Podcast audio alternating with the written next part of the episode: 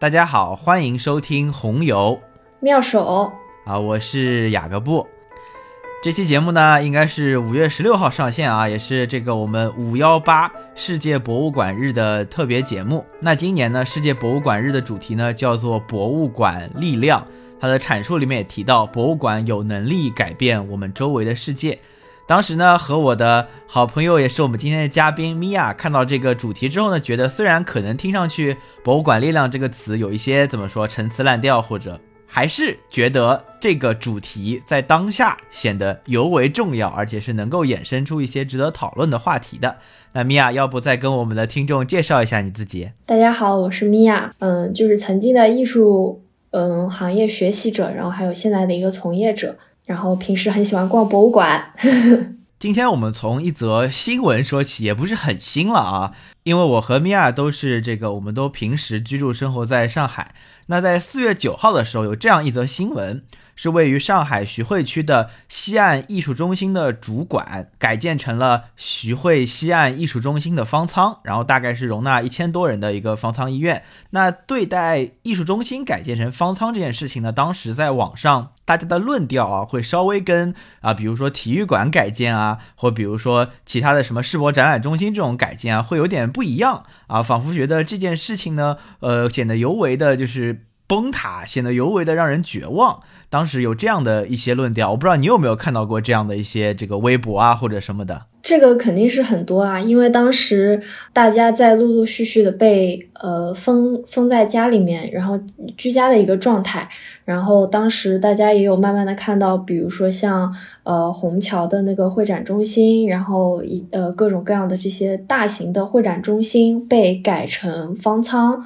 然后这些的话，其实可能呃给人的感觉就是疫情有在变严重，然后有开始建方舱，但是可能对于很多人来说。呃，西岸艺术中心被改成方舱医院，是一个一一个很强的感受，是就是这个疫这一次的疫情已经到了一个非常严重的地步。然后对于很多人来说，这个感觉是就是最后一道防线。当然，我也看到很多人戏称说，呃，这个西岸艺术中心改成方舱是真正意义上的艺术疗愈。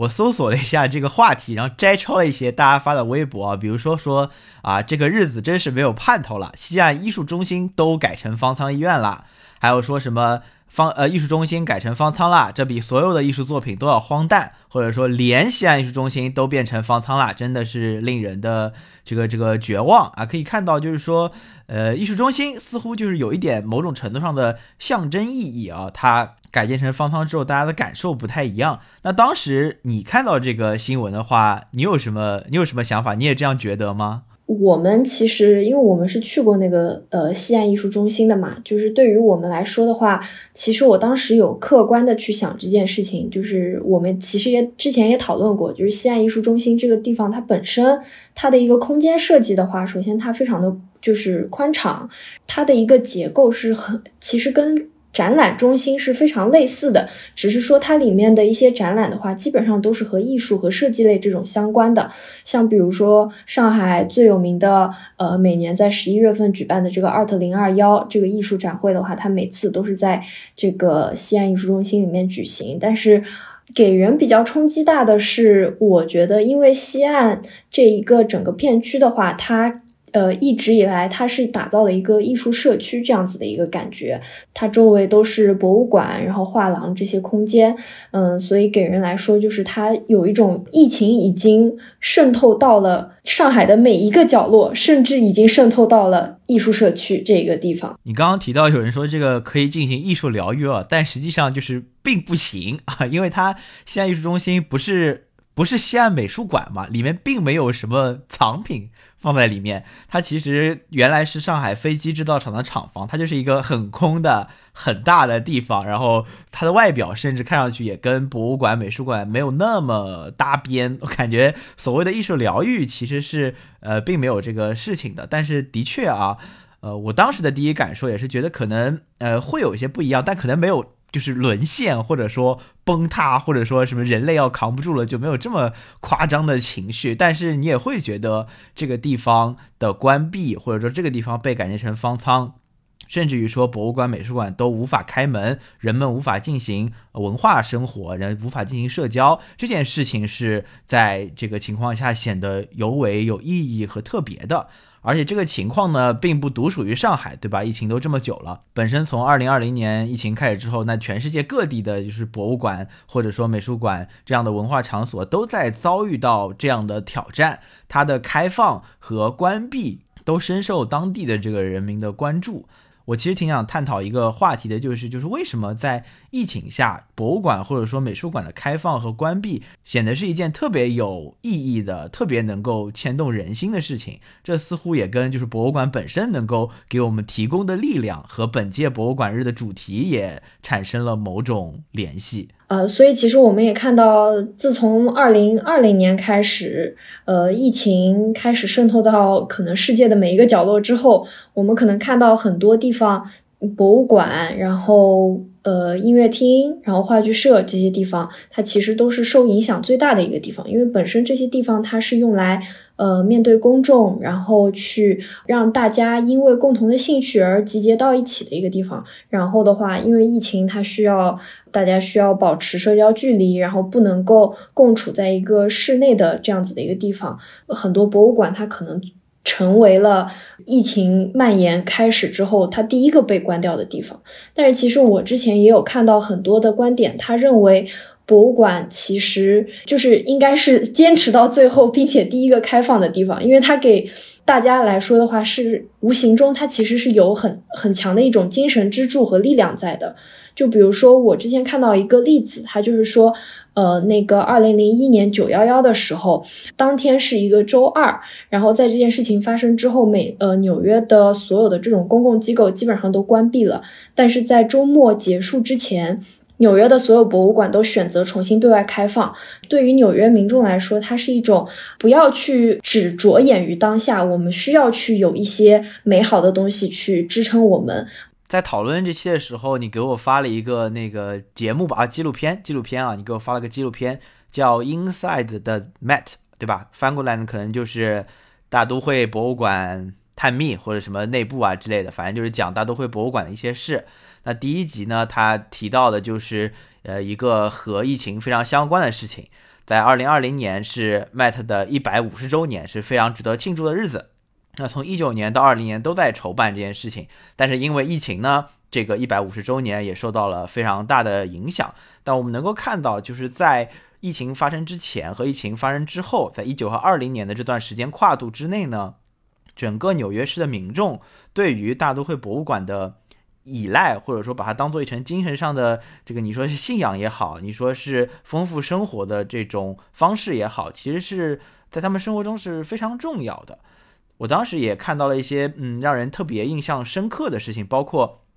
疫情结束之后，一旦大都会博物馆马上开放，就门口就大排长龙。然后你采访每一个人，他们都说：“哎呀，就是我爆兴奋，我就是想赶紧回来，我想我想看到里面这些东西，这个这个是我本身日常生活中不可错过的一部分。现在这个开放了，我觉得太好了，我觉得这个让我的生活就正重新有色彩起来。基本上都是这样的论调。”对于生活在这个城市中，与这些这个文化场所与博物馆有连接的人，他们能够通过去参观、去参加一些社区教育活动，去填补这些生活中的除去基本诉求之外的东西，能够给他们提供更强的精神上的力量和支撑。呃，对于博物馆来说，其实现在的博物馆它越来越多的会把跟自己当地民众的一个关系和本地民众的一个归属感，它其实会放到它本地的一个博物馆的一个战略性目标里面吧。相当于比如说像类似 Met，他我们在那个纪录片里面就可以看到，其实很多人他把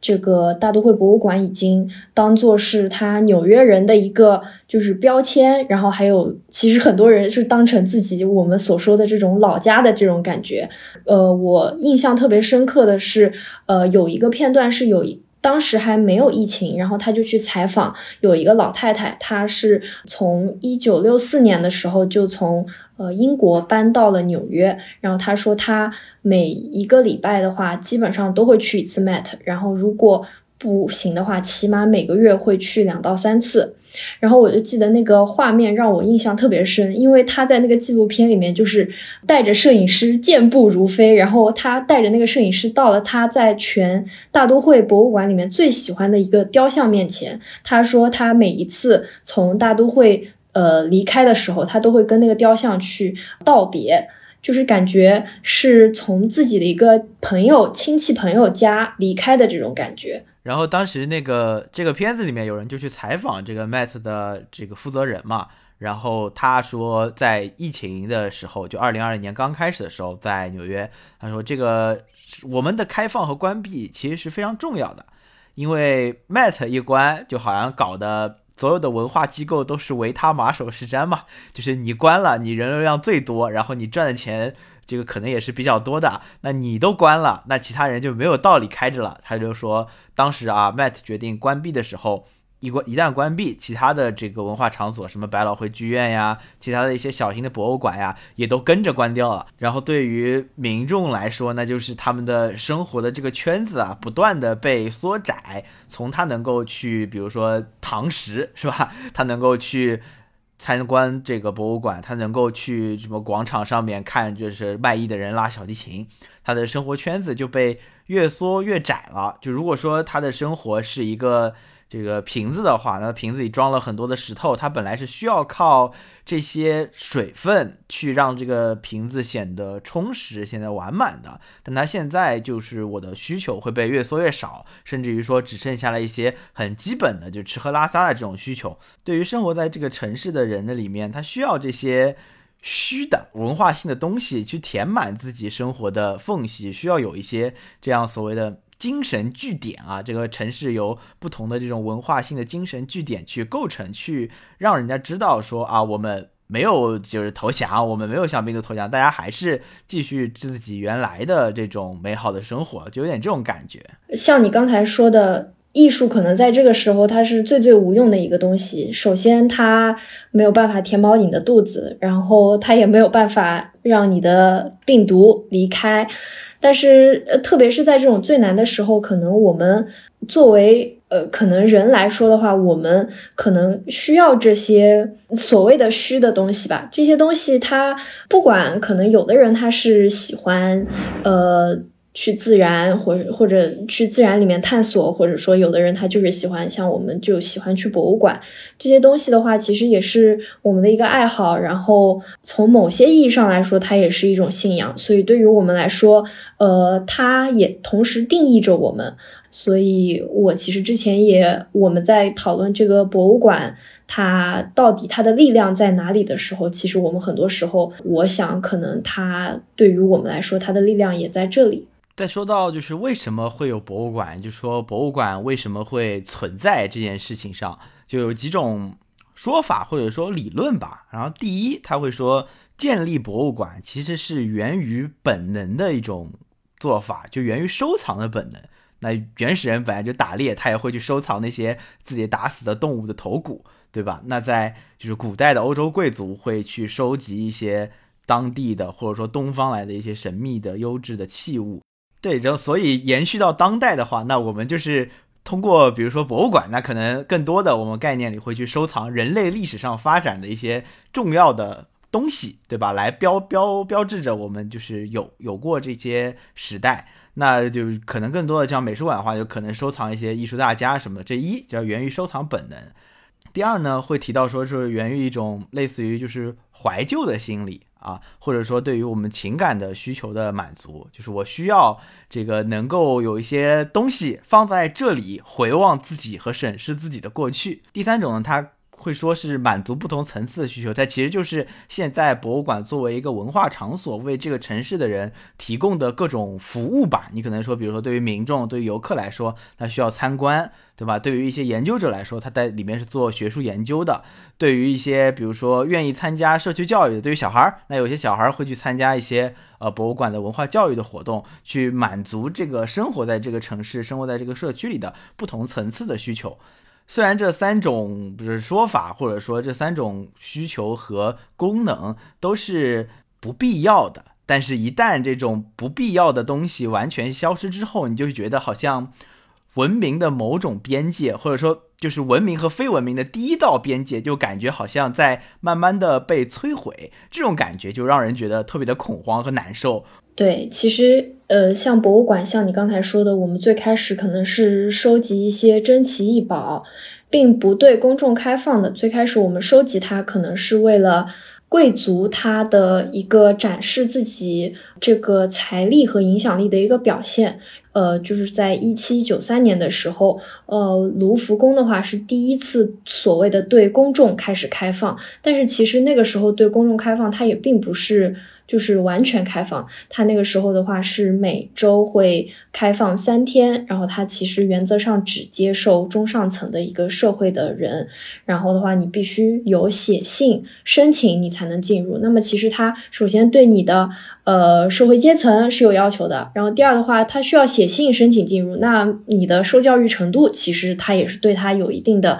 这个限制的。然后直到现在的话，我们的博物馆可能它越来越去。对公众开放，而且他在想各种各样的办法，就是能够对公众更有用，然后或者说是以更明显的方式让公众能够。感受到它的一个作用吧，像博物馆里面的一些东西的话，它其实就是用来记录历史的。呃，不管是说，呃，它是一个客观的一个物件，比如说像一些博物，或者说是它是一个一个画家或者一个艺术家他所创作出来的，他对这个世界的理解，它其实都是在。记录历史，历史的话，其实它也是由人去进行一个组成的，所以我们只有通过去博物馆，我们才能够和自己人类历史的一个过去去产生一个联系。出现一些灾难事情的时候，我们会看到一些小视频吧，就是你你肯定看到过，就是那种美国人在疯狂抢厕纸的那种视频，反正就是，然后日本也有，反正我们这边肯定也有，反正都有抢厕纸的这个事情。当时呢，就我看到有一个记者，他要去采访，问那个就一个在抢厕纸的，就是那种挺胖的一个美国黑人大妈，就这种蛮蛮 typical 的这种形象的一个人啊，就问他说：“你为什么疫情来了，你你食物够吗？”他说：“我就是抢了点。”然后他就说：“那你干嘛要抢厕纸呢？就是厕纸你也用不了这么多吧？”他说：“我就是不管的，我就是要抢的。如果不抢就没有厕纸了，我觉得我就不是一个。”文明人了，就类似于这种感觉，我就不能用，不能要用别的东西来，就是我怎么擦屁股呢？但我们知道嘛，就是在以前，对吧？没有厕纸这件事情之前，大家用很多东西来擦屁股，有什么树叶啊，什么树枝啊，反正就都有啊。智取威虎山里面，张涵予还用树枝擦过呢，对不对？实在不行嘛，洗掉也可以。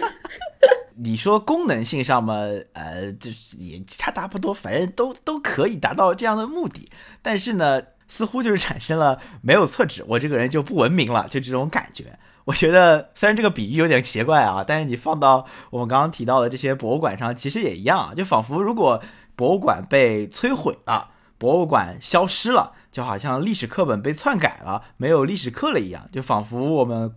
就是寻不到过去，前路也一片黑暗。在博物馆上，可能我们也会感受到某种程度上这样的恐惧吧。觉得，当然，这这个离真的被摧毁，什么历史文明都没有了，还差很远啊！我觉得博物馆这个地方的消失，可能跟音乐厅、歌剧厅相比，还有一层就是我们审视过去的、回看自己历史的这么一种不一样的意义在吧？它也是为什么更让人觉得害怕的某一种原因。嗯，而且同时的话，其实像我刚才有讲到，博物馆它其实是提供了一种人与人之间的联系嘛。嗯，比如说像我们就会和朋友一起去博物馆，然后我们共同讨论里面的一个东西，不管说是进行一些比较严肃的学术讨论也好，或者说我们可以，呃，就是有一些呃，比如说像我们也会讨论一件作品，会用一种比较诙谐的角度啊，或者说是。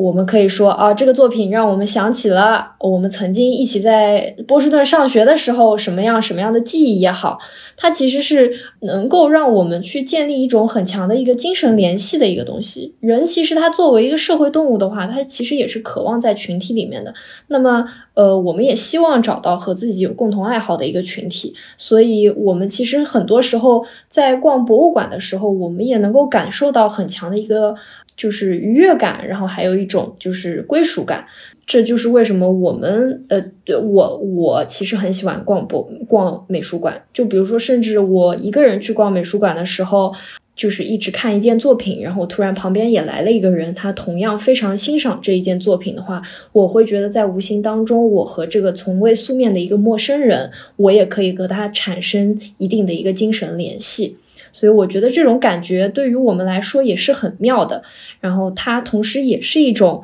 同时也是一种虽然不不切实际，但是同时它也是一种更高的精神力量吧。很多博物馆或者美术馆，其实在疫情之后都。加强了自己的作品的线上化啊，包括我们刚刚提到的这个 Inside the Met 这个纪录片里也有提到，然后包括我们在现实生活中也可以看到，很多馆方都在更多的为这个方向上努力。中国这边当然也有很多博物馆都搞了自己的数字化项目，像什么云冈石窟啊，包括莫高窟啊，都做了自己的将自己的壁画还有石窟的这个佛像做了更多的数字化，大家其实在网上都能够看到，然后很多文物的图片我们也能够看到。当然，莫高窟这种可能还不太一样，因为它本身更容易受损嘛。它这个，它这个毕竟还是露露在外面的石窟啊，什么这种啊，博物馆这种文物可能保存还相对好一点。更多的数字化呢，是为了传播。像壁画的数字化，可能也也也有一部分这个留存的这个目的在啊。但是很多这样的数字化项目，虽然我们都在网上看到的高精图片，甚至比肉眼能看到的图片要更细致。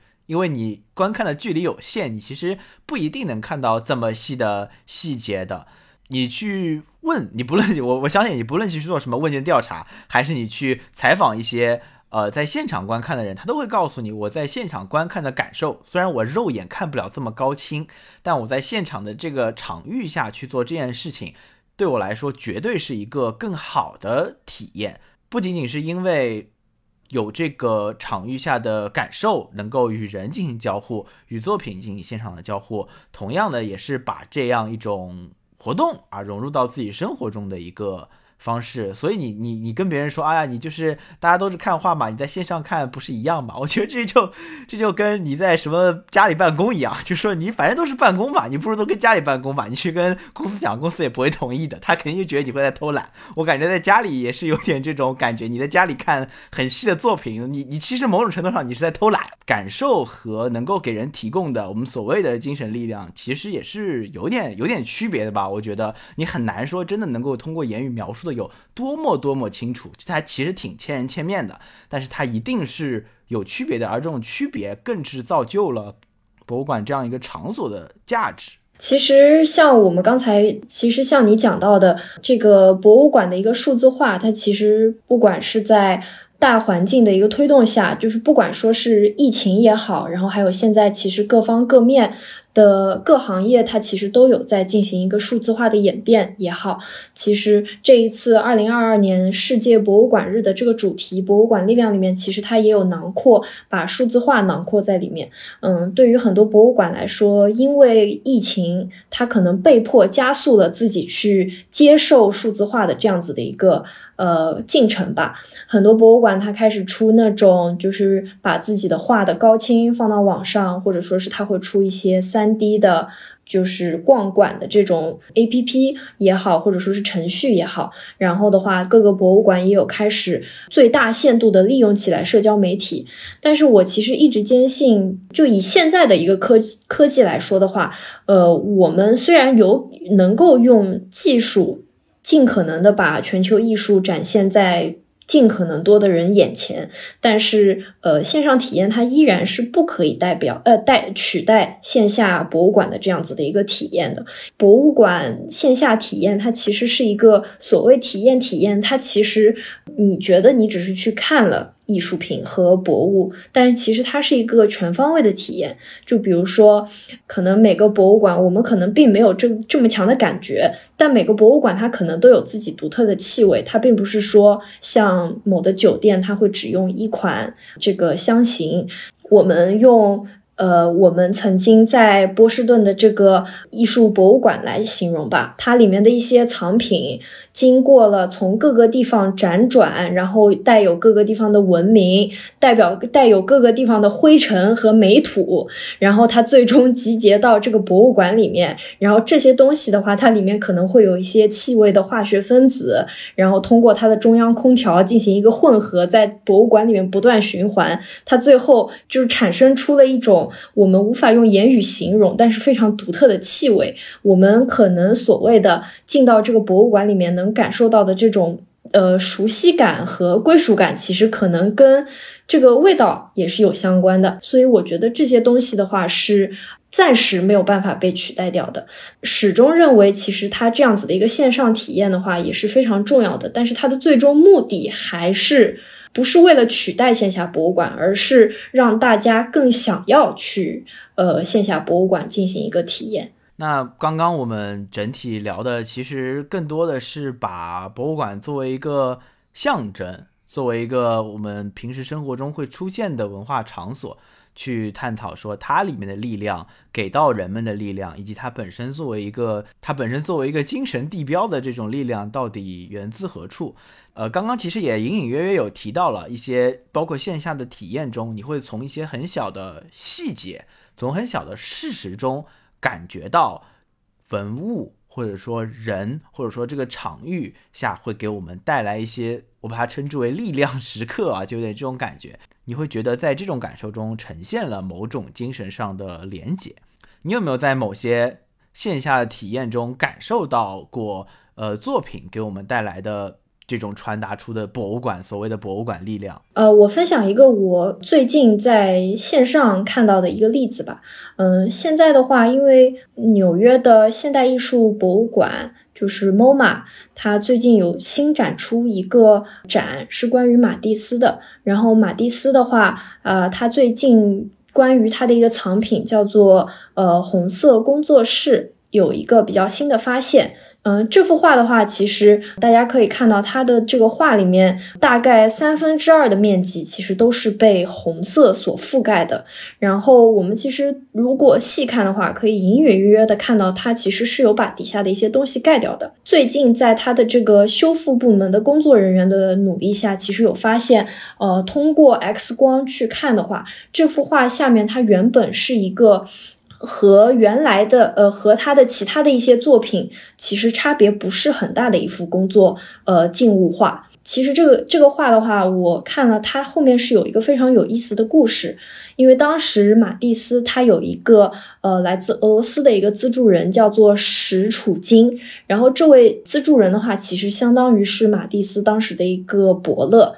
他不仅多金啊，赞助了马蒂斯很多很多的作品。第二个的话是，他思想非常的开放，很多马蒂斯的一些作品他都能够去接受，并且他的一些这个想法的话都都被他所认可。但是当呃最开始马蒂斯把他想要创作的这个红色工作室呃这个想法呃告诉他的这个赞助人的时候，当时其实有被婉拒。然后我们其实可以看到，在修复人员的这个发现下，其实最开始这一幅画，它还是以一个比较呃常规的一个方式去呈现了他的一个工作室。然后是在这个作品放了大概一个月左右，在一个月之后，这个作品才被马蒂斯最后决定，呃，用红色把这幅画全部覆盖。呃，这个画它其实当时。嗯，最终被创作出来了之后，他最终没有被他的赞助人所接受。这幅画一直在马蒂斯自己的手上，然后后面的话颠沛流离，他到了各个地方去展出，有在美国纽约、芝加哥和波士顿展出。呃，不仅没有人被欣赏，没有人收购，同时他被抨击，然后被嘲讽。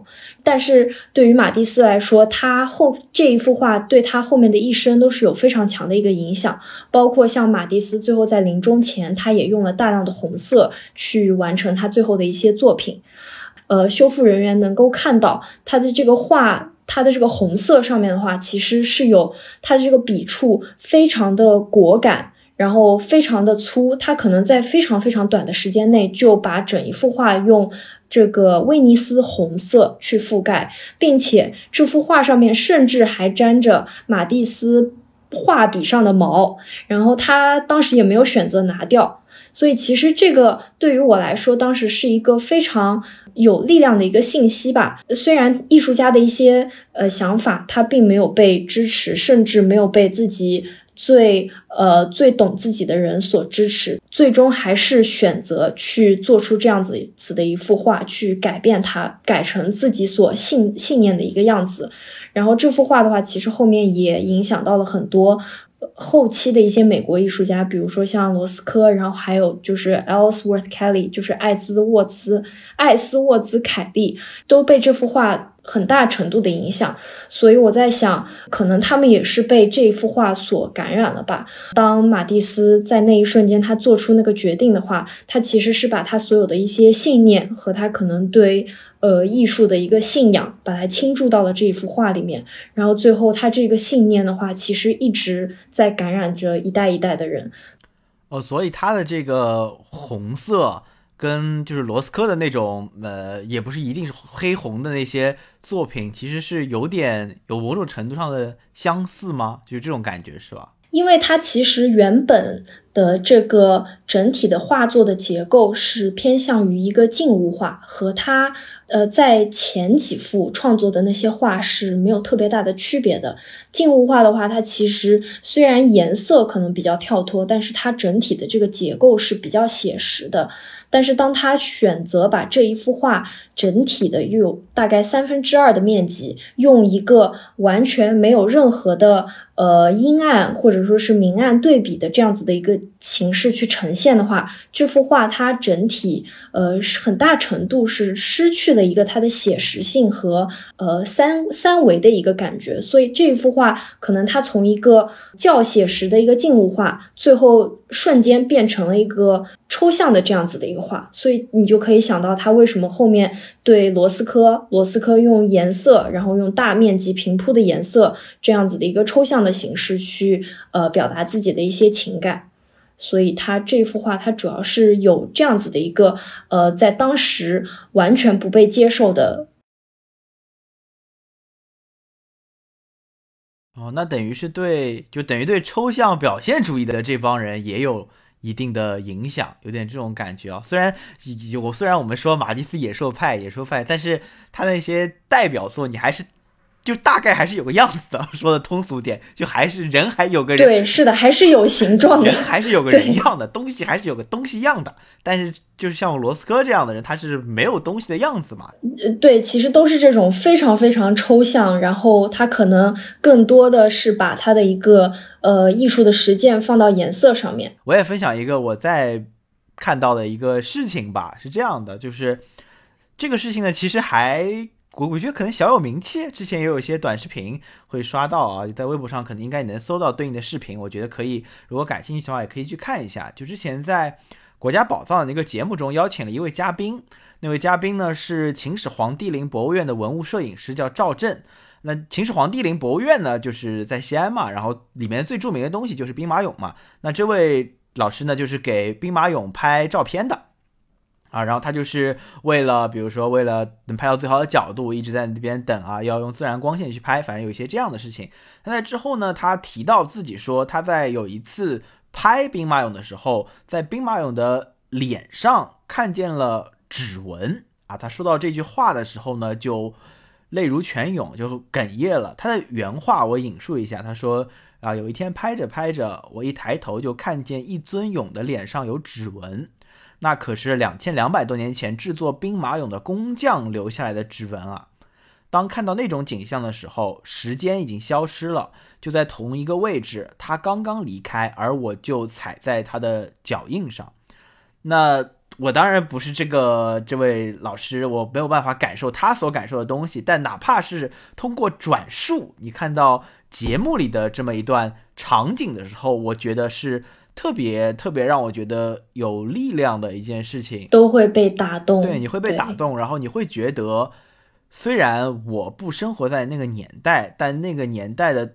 的人身上的某一种精神，通过这个指纹传递到了当代。我你去讲古代的工匠在做什么金冠啊，在做什么青铜器啊，多么极尽巧思，你其实是看不到它所谓的真正的制作过程的嘛，你只能看到。结果啊，这一件比那件看上去精美，甚至有的时候你去看文物，你其实看不出来真的哪个比哪个精美特别多，就有点这种技巧的描述，在你现实中看到的东西其实是被模糊掉的。嗯，特别是像现在，因为工艺技术。工业化那么发达，其实我们很多时候会去忽视，就是手工工匠的一些力量吧。就是说，我们可能看到一个非非常，比如说在故宫里面一个非常精美的黄花梨的柜子，我们可能会觉得它哦，它很精美。但是我们现在用机器也可以打出这么精美的东西，但是可能在当时，它就是很多个工匠花花了非常非常长的时间才。非常非常多的心血才做出这样子的一个东西，所以可能我们因为工业化，很多时候会忽视这些力量。一方面是这个原因啊，你会觉得他也就这样，对吧？当然，这些这个我觉得也也很正常啊。就是的确，你说你一定要我去感受说他有多么花心思，其实我说说白了，讲解员讲的很好，但我看的时候呢，真正抵达我心里的感触，我倒也没有被唤起这么多吧。他讲到这个指纹，当时也有一个这个影片展示这个指纹嘛，你就会看到啊，的的确确是一个人的指纹的样子，在那个兵马俑的，我记得是在就是在嘴那块儿，好像是在嘴唇那块儿有这么一个指纹，就会觉得的的确确，你从这个文物上看到了一种传承下来的历史，或者说传承下来的人的精神吧。当然，这讲讲也其实都是很虚的东西，但是我觉得。但是看到的时候还是会有那么一点点，呃，感动的吧。我觉得很多艺术作品可能带来的感动，我觉得可能会千人千面，相对来说间接。很多文物呢，给人带来的这种感动呢，可能没有那么的直接，在我的感受中啊。所以，但是我觉得这个指纹似乎我的印象里是能够唤起，真的，我觉我觉得是绝大多数人的共鸣的。因为我我没有看这个，我好像没有看到过这个小视频，但是我当时听你讲这个例子的时候，我也还是觉得非常的感动。因为你想，兵马俑它经历几千年，然后它跨越多少多长的时间，它经历过多少的事情，然后最后它那个指纹竟然还保留了下来，就我觉得，呃，特别是这种时候，是尤其让我觉得好像是。有一种更高的力量在的，然后可能这么讲的话，会觉得有点迷信啊。我每一次我想到，呃，看到一个作品，雕塑也好，然后，呃，画也好，我每当看到它的时候，我都会想，当这个创作者他在做这件东西的时候，他其实是把自己的一部分精神倾注到了这个作品里面，然后这个精神的话，它其实也能够不断的去感染，然后，呃，与。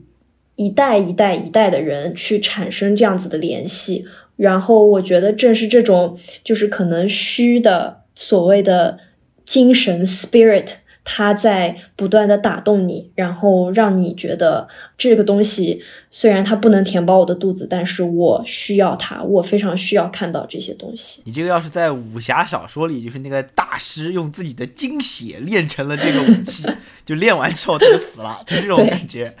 有点这种感觉啊，所以对就你想套到现在啊，你要是说如果啊，我这这是个就当然是个如果，比如说因为这个疫情没有人去保护兵马俑了或者怎么样的，然后因为这样的事情而让。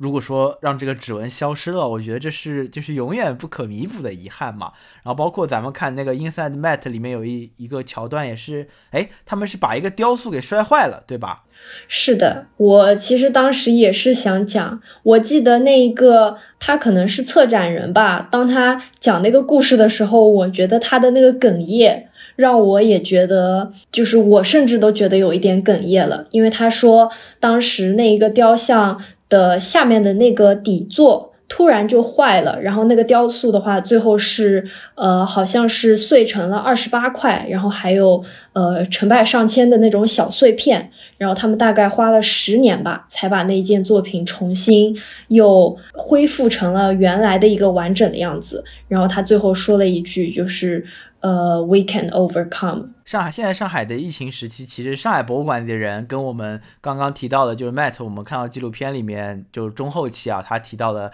就疫情阶段那些工作人员，其实也一样啊，就是虽然好像是没有人去看这些东西了，但是他还是有很多。工作需要去做的，去坚持的，对吧？比如说他们之前什么搞到海外去展览的一些东西要运回来，然后他们放在博物馆的东西，你要经常去对他们进行就维护，你总要看看他们怎么样吧，对吧？然后。恢复开放的话，也会做很多的准备工作，然后为了能够在线上和大家见面，也是也会做一些线上化的，比如说直播啊、什么展览啊这种乱七八糟的事情就也不少了。说实话啊，我相信就是博物馆人现在也不是很闲，也有工作要做的，所以你会感觉就是可能更忙。对，而且说白了，这也不是个赚钱行当，是吧？就也没什么这个能够赚大钱的，我们心里都清楚啊。很多人做这行都是出于热爱，包括之前。呃，有个片子里面，那个他们去故宫采访那个故宫的修复师，问他就是那个单强院长就问他，就说你要你赚多少钱？就就就类似于这样的问题啊。那个人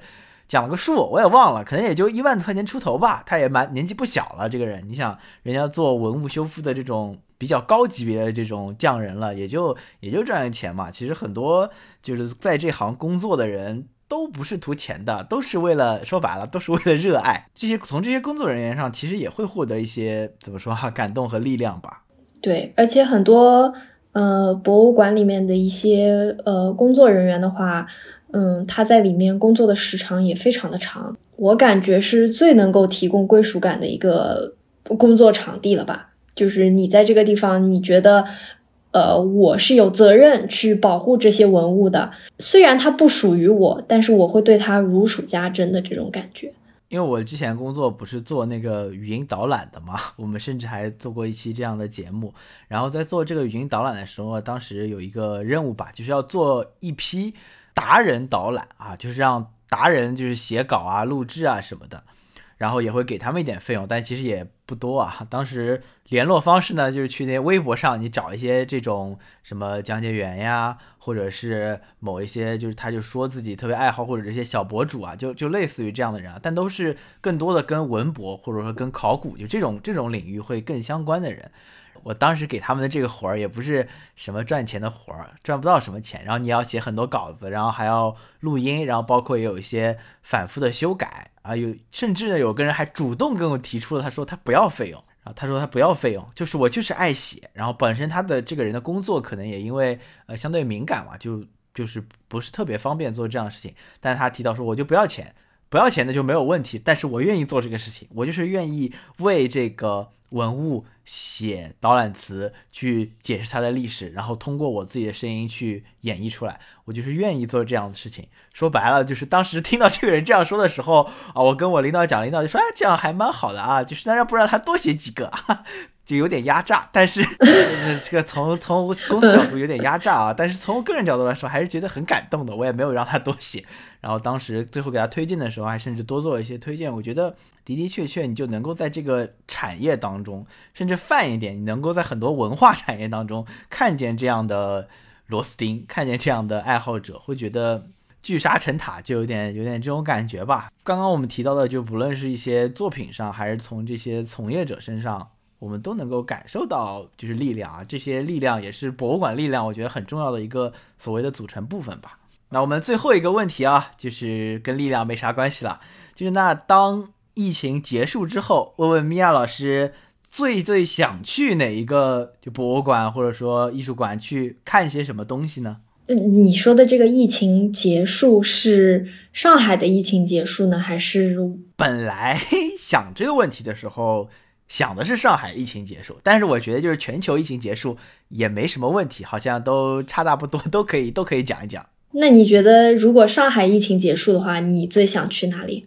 因为我原来是准备清明节那个时间段去成都玩的，但是因为上海的疫情嘛，就清明推到了劳动节，劳动节现在推到了端午节，估计端午节呢也也不太不太能去了吧。对，然后我当时准备的时候，就在那个百度地图上标了一些成都的或者说成都周边的一些地方啊，像什么四川博物院、什么金沙遗址博物馆、什么三星堆、都江堰，当然应该也不可能都去，但是就标了一些这个五角星在上面。所以现在想的是，如果上海疫情结束的话，感觉感觉想先把这个旅程完成，去看一看这些地方。如果是全球疫情的话，我说其实无所谓吧。如果全球疫情结束了之后，就是那肯定就是出国嘛，对不对？那肯定是只要是出国去到一些比较不错的这些馆，能够看看看东西去旅游，我觉得都都是好事吧，都挺愿意的。你呢？你说说看呢？呃，我其实如果上海疫情结束的话，我最想去的是敦煌。呃，我觉得因为这两年疫情也好，或者说是它的一个时机也好，敦煌这两年它应该是得到了。它所值得的一个曝光度，甚至我觉得它它还应该得到更多的曝光度，嗯，然后也让更多人意识到，就是在